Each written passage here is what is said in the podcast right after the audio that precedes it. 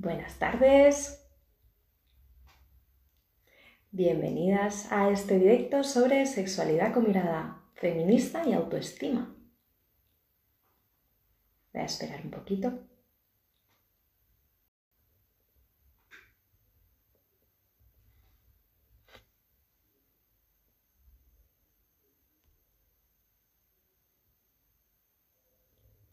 Hola Betty, ya te veo por ahí. Vamos a ver. Te voy a ir metiendo, ¿vale? A ver. Fenomenal. Betty, pues te voy a dar paso ya para que te vayas presentando tú un poquito a medida que van llegando. Hola, ¿qué tal? Buenas tardes. Buenas tardes, ay, qué bien. Lo hemos conseguido, lo hemos conseguido. Después de un intento fallido. Lo intentamos el lunes pasado y bueno, ya sabemos lo que pasó a nivel mundial con las redes. Así que doblemente gracias, Betty, por, por sacar y estar aquí hoy para charlar sobre algo tan interesante. Yo llevo como dos semanas viendo sexualidad por todas partes. Qué bien, qué bien. La sexualidad llama la sexualidad. Cuando empezamos a nombrarla, empezamos a estar como más sensibles, ¿no? A ello. Sí, totalmente, totalmente. Yo tengo ahí la atención como, como súper focalizada.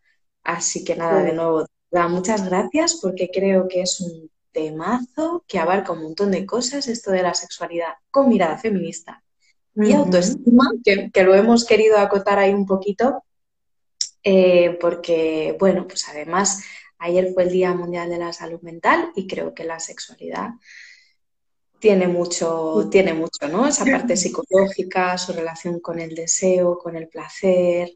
Así que, bueno, creo que aunque se ha, se ha retrasado este directo, ha llegado en un buen momento. Ha llegado en un momento perfecto, claro que sí.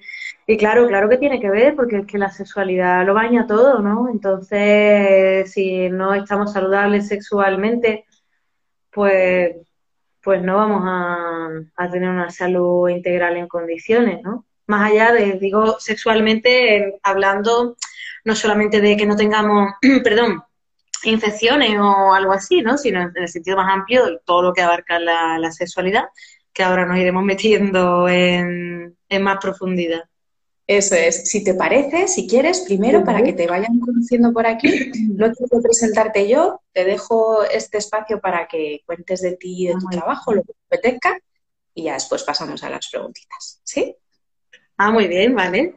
Pues no sé, mm, si quieres hacer alguna pregunta que se me olvide, me dices, pero eh, me llamo Betty López y, y bueno, y llevo trabajando, soy sexóloga especializada en educación sexual y llevo trabajando unos siete años acompañando sobre todo con mujeres a que conozcan su sexualidad y puedan disfrutarla de forma plena y placentera, ¿no?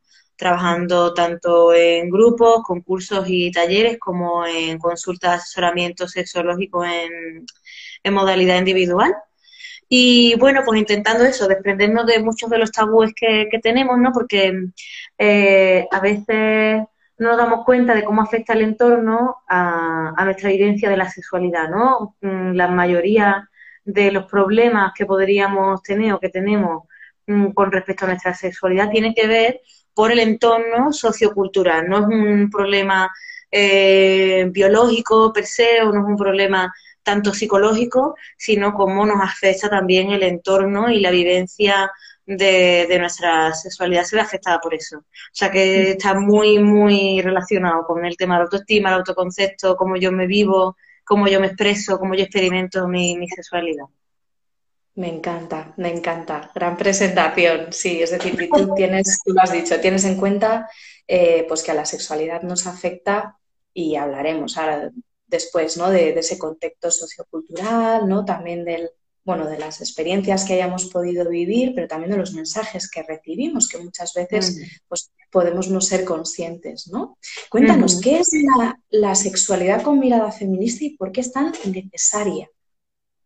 Más que la sexualidad con mirada feminista, los podremos afinar como en sexología con mirada feminista, ¿no? Porque, bueno, la sexualidad también se practica con mirada feminista, claro. Cuando ya le pones tú el... Eh, cuando lo trabajas de ese modo, empiezas a practicar, digamos, una sexualidad más igualitaria, más, más centrada ¿no? en las necesidades de uno. Pero sobre todo la sexología feminista sería una manera como de entender y de hacer y poner en práctica la sexología en general. ¿no? La sexología lo que hace es estudiar el hecho sexual humano con todo lo que abarca eso. ¿no? Entonces, en la sexología eh, feminista viene a ser a poner un punto crítico con el paradigma o el modelo predominante que es el modelo pues patriarcal, ¿no? También en un modelo de sexualidad venimos ¿no? de un modelo de sexualidad muy centrado en la reproducción, en el deseo del hombre por encima de los deseos de, de las mujeres, muy centrado también en esa jerarquía ¿no? patriarcal, en una jerarquía incluso de los placeres, ¿no? cuál es el placer predominante o, qué es mejor que otra cosa, ¿no? incluso, por ejemplo, que entendemos como la masturbación como un placer menor al, al, lado de una relación sexual compartida, es decir, hay una jerarquía, ¿no? En muchísimos niveles, ¿no? Y entonces eh, la sexología feminista viene a ser crítica con todo este sistema y con cómo se ha leído la sexualidad humana hasta ahora, ¿no? Desde ese paradigma predominante. También es crítica con el sistema de socialización que socializa a hombres y a mujeres de manera muy diferente y a cada uno pues nos da unos mensajes o unos roles y unos estereotipos con los que tenemos que cumplir, ¿no? Y no se adecuan a la diversidad real que hay y cómo eh, podemos vivir la, sexualidad y muchas veces, como digo, pues hay como una brecha ahí que no nos permite vivirnos de forma plena.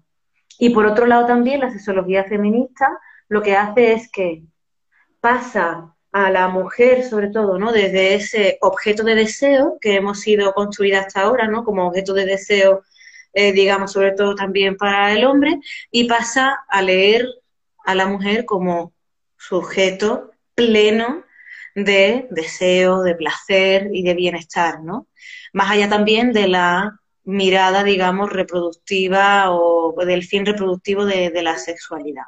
Entonces tiene en cuenta toda su biografía y nos permite ver pues que la manera de entender la sexualidad es muy diferente, de expresarla, de expresar nuestros deseos, nuestras necesidades, nuestros placeres, nuestros sentires, son muy diferentes y le da además el valor que tienen, ¿no? Pues como, como persona de, plena, de pleno derecho que somos, ¿no? Que ese es un poco también el, el trabajo de, del feminismo, ¿no? Que concebir a la mujer como persona con pleno derecho. Entonces, no entiendo realmente otra manera de hacer sexología sin esta mirada crítica con el sistema, porque como digo, pues muchas veces no ayuda y además es que por el camino nos vamos perdiendo la gran diversidad que hay de vivir la sexualidad, ¿no? De hecho, más que hablar de sexualidad, tendríamos que hablar de sexualidades, porque hay tantas sexualidades como personas hay en el mundo que aunque compartamos algunas características propias o comunes. Me encanta, me encanta. Yo creo que ha quedado, vamos, clarísimo, ¿no? Lo siguiente, todo el tema de, de, bueno, de la crítica, ¿no? De las jerarquías, de la mujer como, como sujeto también de su propio placer y no solo como objeto de deseo, ¿no? Como venimos, creo que hay un gran paralelismo, ¿no? Como tú dices, entre pues bueno, toda esta, digamos, toda esta limitación que nos, esta, toda esta carga, toda esta socialización de género que nos limita tanto a nivel de, de sexología, tanto hombres como mujeres, hay un paralelismo claro con que nos limita en todo lo demás, ¿no? A, nivel de identidad personal, a nivel de relaciones personales, digamos, más allá de la sexología. En general lo que ocurre es que pues, todos esos estereotipos y esas diferencias convertidas en desigualdades nos limitan, no nos permiten explorarnos y, y abrazarnos pues, pues como, como, somos, ¿no? Que, que nuestra diversidad. Así que mm. Me ha encantado cómo, cómo, has definido ¿no? eso. Eh, voy a cambiar el concepto de sexualidad por sexología, porque como tú bien dices, estaríamos hablando de algo mucho más amplio, ¿no? Claro, mucho que... más amplio porque es de cómo entendemos y cómo leemos el hecho sexual humano. Después la sexualidad, que es como yo me vivo, como cuerpo sexuado, pues bueno, puede ser, puede responder más a un sistema más tradicional o puede responder más a un sistema con esta perspectiva feminista y que yo me vaya trabajando mi sexualidad individual, ¿no? También la sexualidad colectiva. pero pues sí, la sexología es más como esa ciencia que estudia todo el hecho sexual humano. Y ya le metemos también esa mirada crítica y, feminista, ¿no? Desde dónde se lee el hecho sexual humano, ¿no? Es un enfoque totalmente diferente. E inevitable, ¿no? Porque al final no estamos envasadas al vacío y vamos, me atrevería a decir que en cualquier disciplina necesitamos esa perspectiva de género.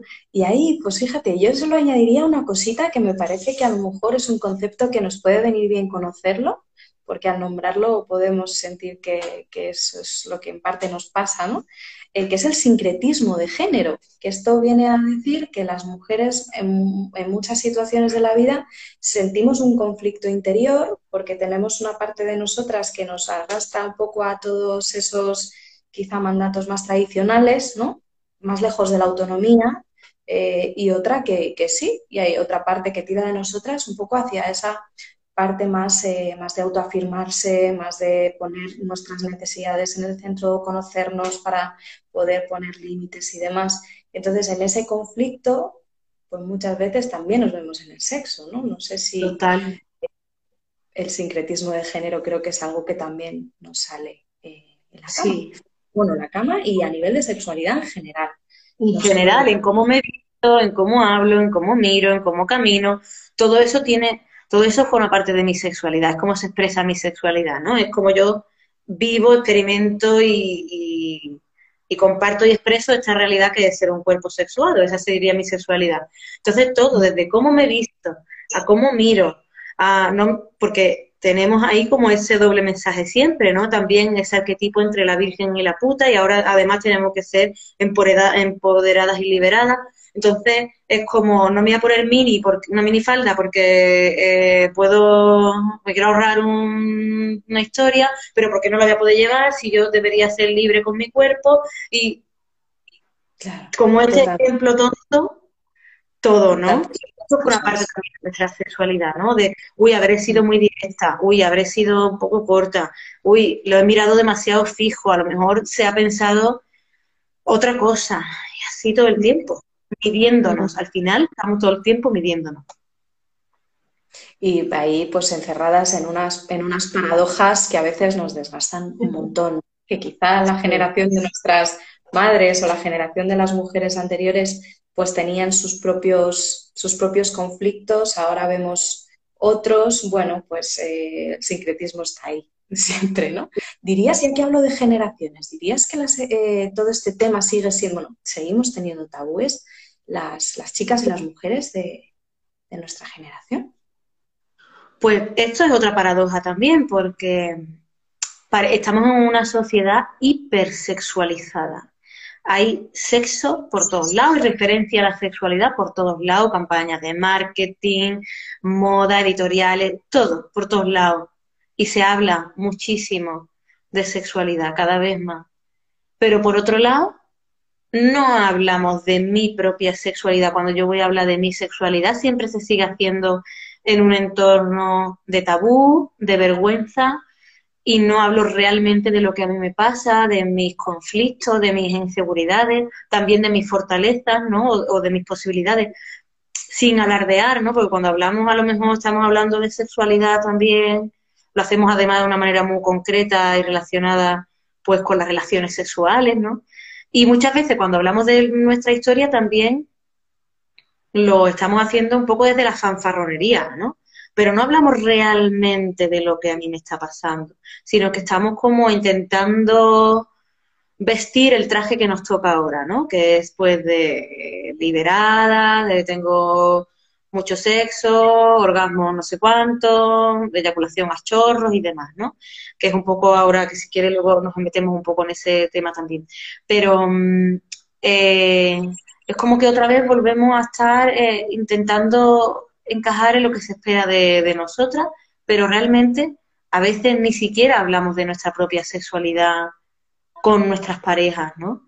De conocer nuestros límites, conocer nuestros placeres, comunicarlo, comunicar nuestras emociones. Em, todo esto forma parte importante de, la sexualidad y de eso realmente todavía no, se habla de forma clara. Y cuando eso, aunque estamos en una sociedad rodeada, hipersexualizada, siempre se hace, cuando se habla en público, también siempre se hace eh, pues intentando cumplir eso que se espera socialmente de nosotros, ¿no? Entonces hay una paradoja porque esa falsa libertad sexual eh, está tapando realmente todo el tabú que todavía existe, ¿no? Porque incluso a la hora de acudir al sexólogo o sexóloga, eh, todavía hay mucho reparo, ¿no? Y, todavía, igual que cuando eh, hace unos años más todavía, ¿no? Pero ahora también el ir al psicólogo es como decir, estoy loco, tengo un problema, ¿no? Pues ahora mismo también eh, no admitimos que necesitamos ayuda algunas veces, porque además no hemos tenido educación sexual ninguna y la que hay es deficiente. Entonces, lo más normal del mundo es que en algunos momentos de nuestra vida necesitemos herramientas para gestionar según qué situaciones, ¿no? porque además la sexualidad y eso nos va a acompañar a lo largo de toda nuestra vida, se va a ir transformando y madurando con nosotras, ¿no?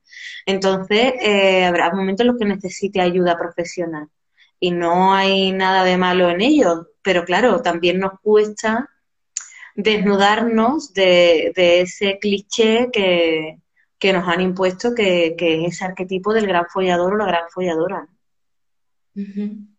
Totalmente, ¿no? Ese mandato ahora quizá que, tiene más que ver con la transgresión y me atrevería a decir que hay, hay tabú, pero no se reconoce que lo hay porque se supone que no, damos por hecho que, estamos informadísimas, informadísimos y que lo hemos experimentado todo y ahí hay una carga brutal, ¿no? Ahí hay como mucha presión eh, porque las expectativas son esas y me ha gustado hmm. esa, que has comentado, ¿no? Que al final nos ponemos la careta, parece que estamos hablando cada vez más sobre este tema, pero en el fondo igual es un discurso bastante vacío, ¿no? Porque no es, no es, no es personal, no terminamos de sacar la vulnerabilidad o de reconocer, bueno, pues que aunque vivamos en la era de la información, eh, eso no, hace, no, no necesariamente nos hace personas más o mejor informadas ni responsables con esa información que recibimos. Mm, claro, porque la información per se, no sé, yo que me dedico a la educación hago como esa diferenciación importante, ¿no? No es lo mismo la información que la formación, que un acompañamiento. La información es un contenido que puede caer al vacío y si no te llega bien o no hay nadie que te acompañe, eso no, no hace nada. De hecho, a veces puede ser contraproducente, ¿no? Tener tanta información, no saber qué hacer con ella y como tú decías, ¿no? Verme arrastrada a una, con una presión social de que tengo que probarlo todo, tengo que probar más cosas, tengo que ser una chica abierta, libre, empoderada y eso también en una sociedad capitalista como la que tenemos se traduce en una visión de la sexualidad también un poco del rendimiento, ¿no?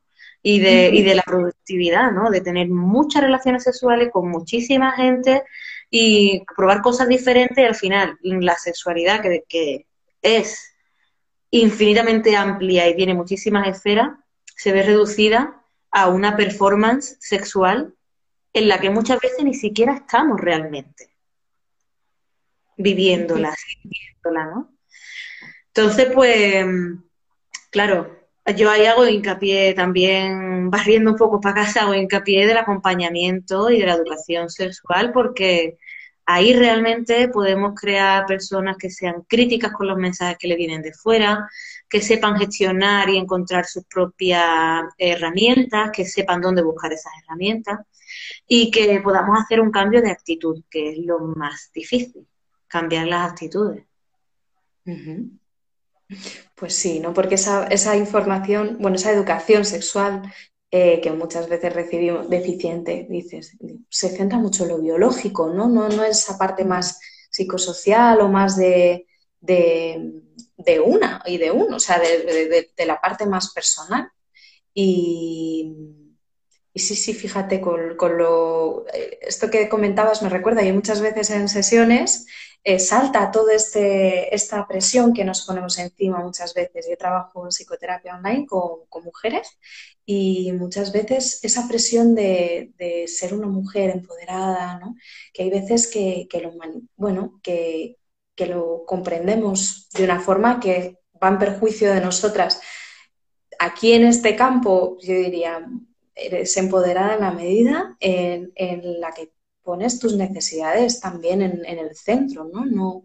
necesariamente por tener tantas o parejas o por probar tantas cosas o por esa, esa, esa presión que tenemos de innovar, ¿no? de experimentar, que bueno, no, no, negamos que puede tener relación con el, con el deseo y demás, pero no es en sí, desde luego, eh, la vara con la que medir nuestro nivel de, empoderamiento, ¿no? Ya bastante tenemos como para además añadirnos este doble, esta doble presión de, de sentir una mujer empoderada sexualmente.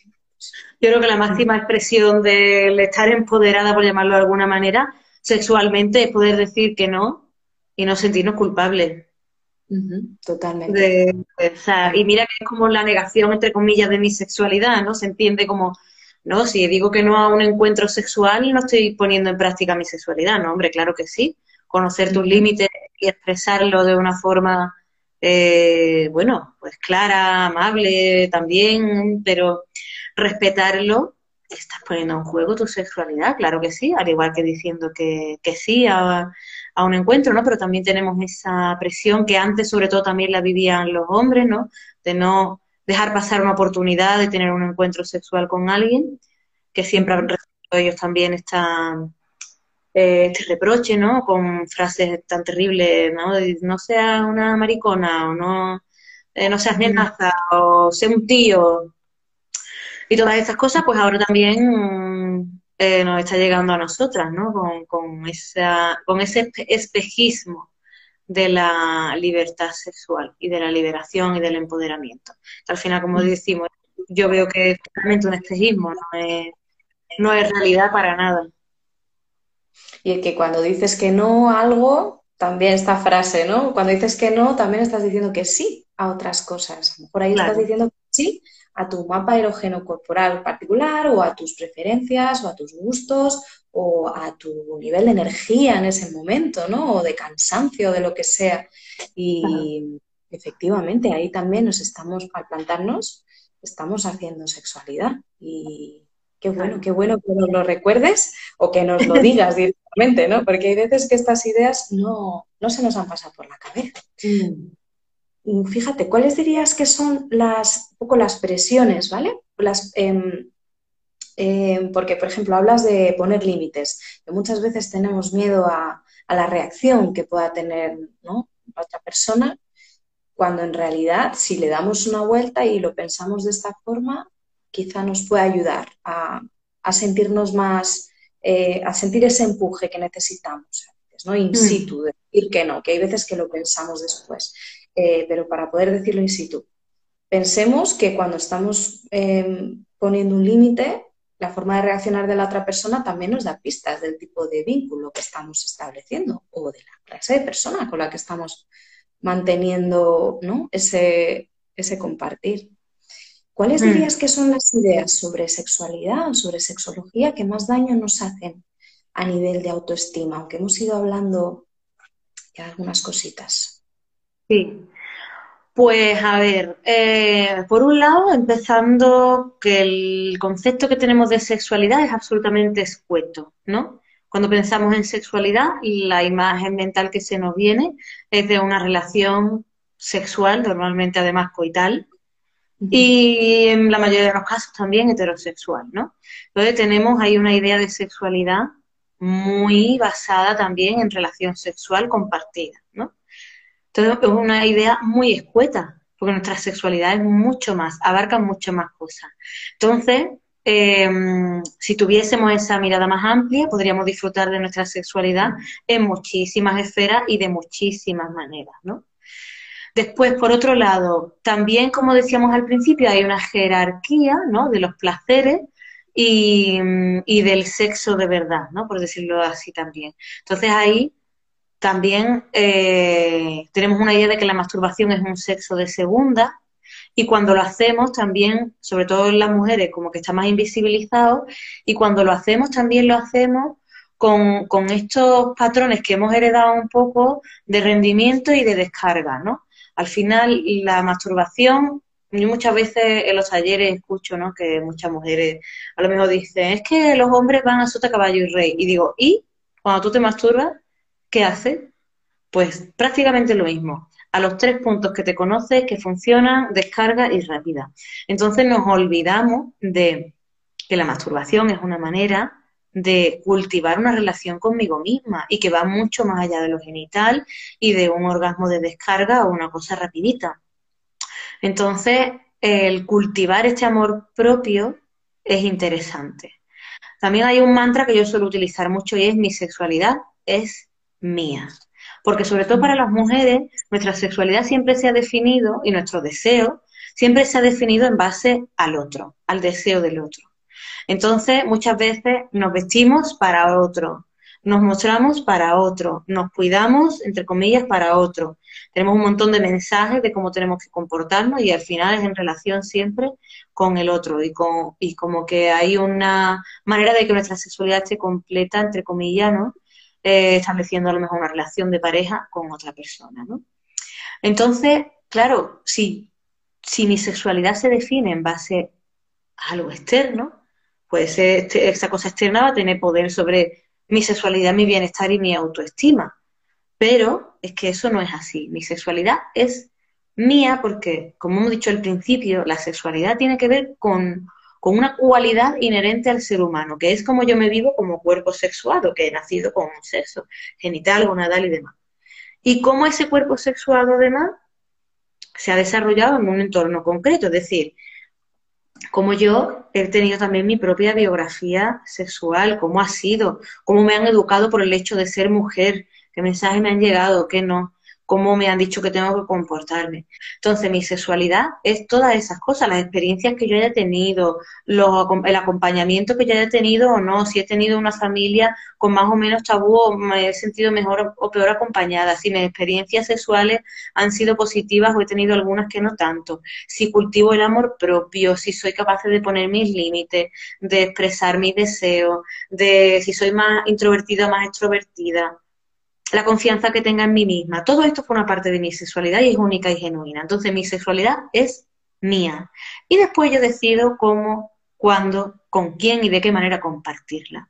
Por lo tanto, hay que recoger eso, ese foco que nos han educado en poner fuera y ponerlo dentro nuestra. Entonces, si yo empiezo a enfocar desde ahí, evidentemente, mi sexualidad va a formar parte además de mi propia responsabilidad y va a ser algo además que yo voy a cuidar, que yo voy a nutrir y que yo voy a cultivar por y para mí. Y luego ya veremos con quién comparto si me apetece compartir, que es genial también, pero claro, no poniendo el foco siempre fuera, ¿no?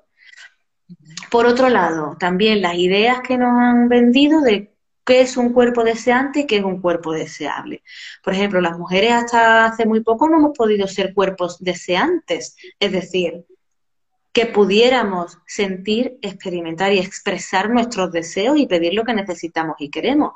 Porque, por ejemplo, en casa de mi abuela se tenía sexo cuando mi abuelo quería, quisiera mi abuela o no. Esto es el gran melón de la violación dentro de la pareja, pero no vamos a trabajarlo ahora. Pero mm, ahora tenemos la oportunidad de que en nuestra sociedad ya podemos ser cuerpos deseantes, ¿no? Que expresan sus deseos, cada vez más, no con total libertad. Por otro lado, también la idea que tenemos de cuerpo deseable. ¿Qué es un cuerpo deseable? ¿Qué nos dice la sociedad que es un cuerpo deseable? Pues ahí también nos hace mucho daño porque tenemos una mirada y una visión de los cuerpos también muy influenciada por lo estético, ¿no? Por, el, por la industria estética también, ¿no? Cada vez hay muchísimos mensajes que nos dicen cómo tenemos que tener la piel tersa, sin arruga, eternamente joven, que si las curvas, que si las caderas, que si la piel de naranja, que si los pechos, que si la vulva, con la cantidad de mm, intervenciones quirúrgicas que ha estado habiendo en los últimos años. Eh, para modificar la vulva porque se bueno, porque se supone que los labios internos no deberían sobresalir por los externos y demás, ¿no? Que eso es lo que nos venden, además con una publicidad súper agresiva, súper violentas incluso con nosotras mismas. Entonces, ¿cómo tenemos que estar los pelos? Que si la depilación. Es decir, hay una cantidad de mensajes que nos van creando al final como un síndrome de insuficiencia, porque nunca vamos a llegar a ser lo suficientemente perfectas para ese modelo irreal de mujer que nos muestra. Entonces, eso también nos hace que no nos vivamos como cuerpos eh, deseantes y cuerpos deseables, ¿no? Entonces también eso va haciendo mella en nuestra autoestima. Por eso es necesaria la sexología feminista que señale todos estos mensajes que van en contra de nuestra salud y de nuestro bienestar y que, como digo, que son violentos para con nosotras mismas y que podamos desmontarlos, que podamos desnudarnos de, de esos trajes que han hecho para nosotras pero que no nos quedan bien, no son nuestra talla. Y que además es muy difícil de quitarnos de encima, ¿no? Porque efectivamente la, autoaceptación corporal eh, está, está directamente relacionada con, el grado de satisfacción que tú tienes muchas veces con todo este tema de la sexología, ¿no? Pero es que el, tema del, de la imagen corporal va más allá de lo estético, por eso es tan puñetero, ¿no? Es que es, encajar, es, una cuestión de, de, de, encajar, de integración casi, es, tan, es, mm. es, un nivel muy profundo, entonces efectivamente ah. hace mucho daño y, y, nunca se llega hasta, hasta ahí, ¿no? Por, el, por la propia definición de estándar de belleza hegemónico, ¿no? Que no, que no es alcanzable. Claro. Incluso personas que encajan en ese modelo de belleza eh, pueden no tener una autoestima saludable, pueden no tenerla. Precisamente esa es la prueba del algodón de que siempre necesitaremos más, ¿no? Cuando ponemos el foco fuera es como una droga, nos necesitamos más. La necesidad de aprobación, de reconocimiento, si está siempre fuera, sabemos que nunca va a ser suficiente. Y lo mismo, mm. tú bien dices, ¿no? En este caso, de nuevo la clave está en poder poner el foco en nosotras, no tanto en las reacciones ajenas, sino en cómo yo me siento en esta situación. O cómo, ¿no? bueno, que mi sexualidad es, mía, como tú has dicho. Me ha encantado este mantra y me lo, vamos, no sé si me ves el bolillo, lo tengo aquí todo apuntado. Mm, tomo nota porque me, parece central esa idea, es verdad, ¿no? Eh, yo no sé si, por ejemplo, quizá alguna clave más relacionada con la autoestima corporal y, de sexología que van bastante de la mano, ser selectiva con el tipo de, eh, de, estimulación visual que a lo mejor o de pornografía incluso que, cada cual decida consumir. Sí, bueno, esa es una parte, ¿no? Yo, si queremos, digamos, mejorar nuestra autoestima en general y la autoestima sexual en particular, deberíamos un poco, pues como decía, ser críticas también con todo esto con todos estos mensajes que, están todo el tiempo, estos inputs intentando penetrar en nosotras y que se terminan haciendo cuerpo al final y se terminan haciendo hueso y sangre. Eh, con esto me refiero a que terminamos viviéndonos a través de ahí en vez de viviendo nosotras realmente. Y, mm, y también como hemos hecho en relación anteriormente, ¿no? que ese tabú que todavía envuelve a la sexualidad y al sexo, y yo siempre digo que si queremos liberar los tabúes de, la carne, tendríamos que empezar a liberar los tabúes de la palabra. Por lo tanto, hay que empezar a ponerle nombre a las cosas.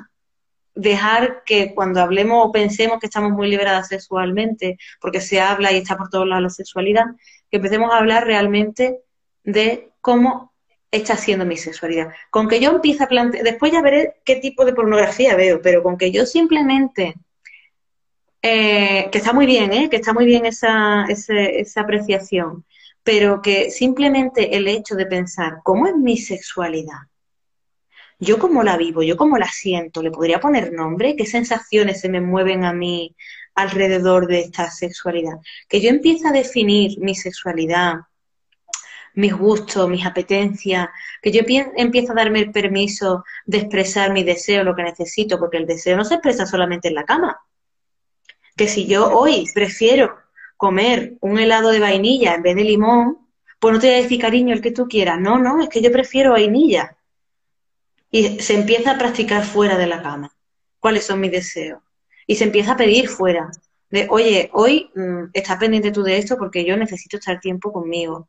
O eh, voy a estar más introspectiva, necesito, eh, pues sí, este tiempo para mí, ¿no?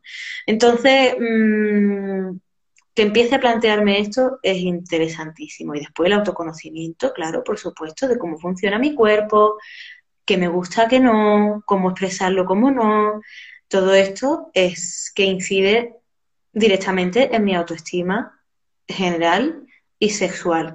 Y después, claro, sí, cada vez soy más crítica con estos mensajes que me vienen de fuera, a la hora de yo consumir algún estímulo visual, voy a hacer también más crítica y voy a decir, bueno, a ver, espérate un momentito. Es que ni, ni siquiera ya en porno, es que en una película normal, cuando veamos una escena de sexo, vamos a decir, sí, hombre, vamos a ver, claro.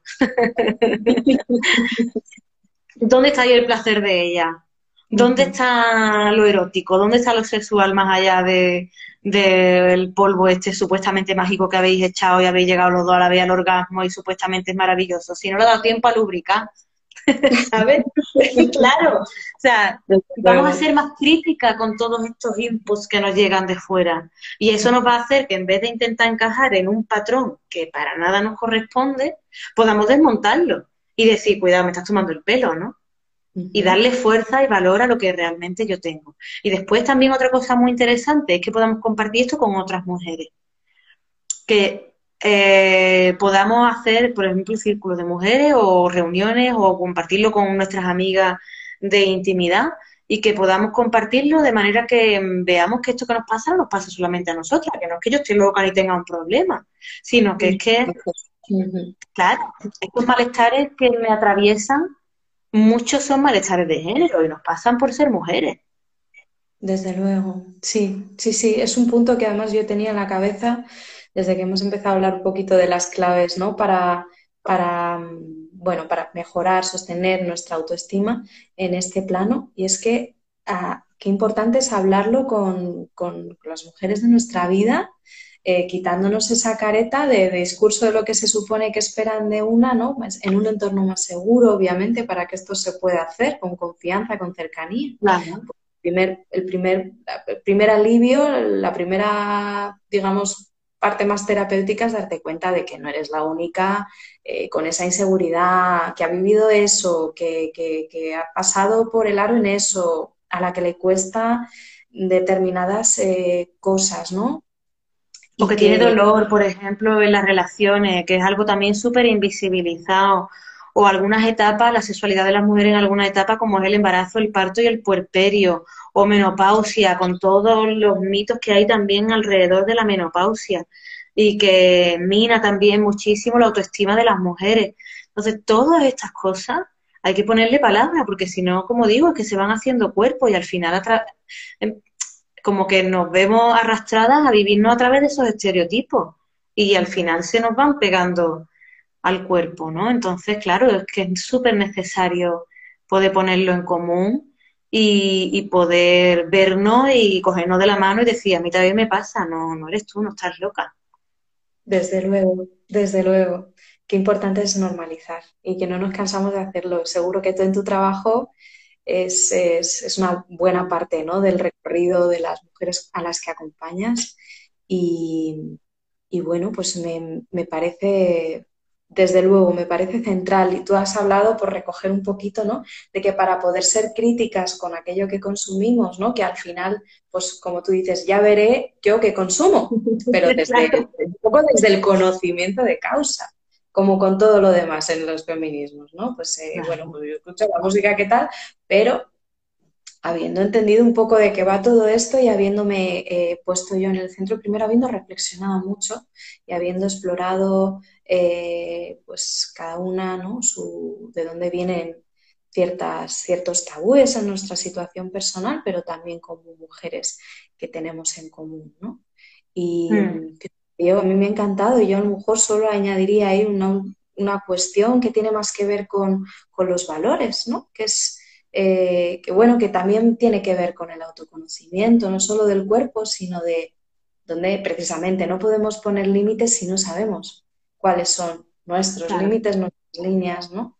Eh, y aquello que a lo mejor es más negociable y aquello que no lo es bajo ningún concepto, pues todo eso tiene también probablemente un trabajo en valores detrás de cada una, de bueno, ¿qué es? Y, y, no solo eso, sino preguntarte de todos esos valores que tú distingues, de las cosas que te parecen importantes, si todas son tuyas o si se han cocinado a fuego lento por lo que te han dicho, ¿no? ¿Qué tiene que ser? ¿Cómo tienen que ser las cosas? Y también un poco ese trabajo de decir, bueno, pues a lo mejor todo esto me decido quitármelo de encima porque no va conmigo y esto, aunque me lo han transmitido, estoy de acuerdo y lo, mantengo. ¿no? Qué bueno. Betty, me ha encantado todo, todo, este recorrido que nos has hecho sobre sexología, eh, mitos, eh, tabúes, claves de autoestima con mirada feminista. Me encantaría preguntarte si es que, em, antes de que nos cuentes qué proyectos tienes en marcha, si es que tienes alguna, alguna lectura, no lo sé, algún recursito a lo mejor que les quieras compartir a, a las compis que están por aquí o las que lleguen en diferido a escuchar. Claro. Sí, pues eh, algún recurso, bueno, ya os digo, hablar y reunirnos, vamos, súper indispensable, que no le damos, como es algo sencillo, entre comillas, y lo podríamos tener un poco a la mano, no le damos la importancia que tiene, pero realmente es súper sanador. Y después también es interesante que podamos leer y nutrirnos de autoras también que hayan trabajado las sexualidades desde esta perspectiva feminista, ¿no? Entonces, ahora mismo, hablando de todo esto, se me ocurre un libro de Mireia Darder que se llama Nacidas para el placer. Y este libro, claro, y este libro, como para empezar, está genial. También Mireia Darder tiene otro que es Mujer, Deseo y Placer, creo, y está también muy bien, pero Nacidas para el Placer, como para empezar, es estupendo, porque ahí ella también va haciendo un recorrido por la sexualidad femenina y por esos mandatos relacionados al género que no nos permiten pues tener, eh, digamos, esta, nuestra autoestima bien, bien puestecita y nuestra identidad también bien construida, ¿no? Que no se hace referencia a que la mujer no tiene deseo, por ejemplo, como hemos dicho, o a que la mujer no es agresiva, con esa imposibilidad que tenemos de enfadarnos o de mostrar cuando algo no nos gusta. Em, y cuando lo hacemos, pues siempre además viene detrás esa frasecita de no estarás con la regla. Parecida.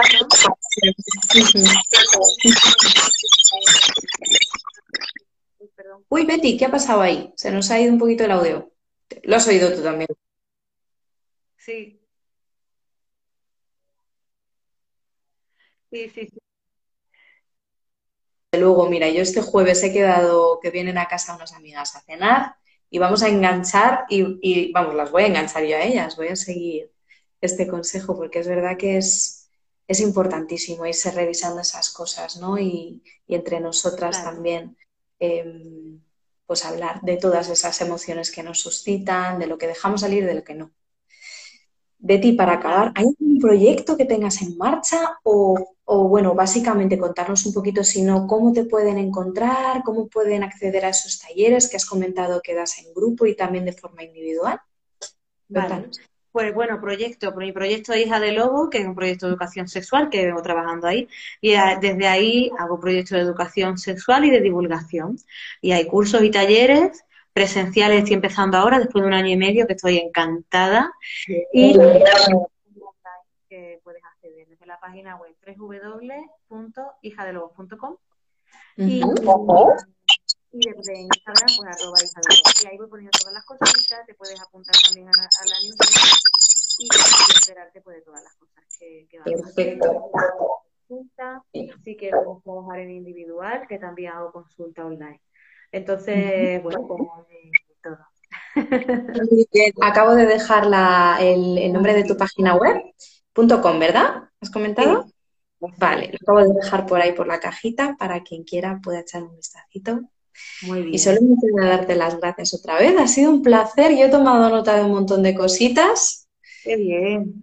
Y, de verdad que ha sido, ha sido muy nutritivo y vamos, y he estado muy agustito. Muchas gracias por, por mm, seguir divulgando aún los lunes previos a los puentes. y aprovechando estos espacios que, también nos hacen conocernos entre profesionales, ¿no? Y, poder darnos la mano en, todos estos, en todas estas sinergias. Claro que sí. Muchas gracias a ti también por invitarme y ofrecerme este espacio, Isabel. Gracias. Gracias a ti, de nuevo. Nos vemos pronto. Muchas gracias. Adiós.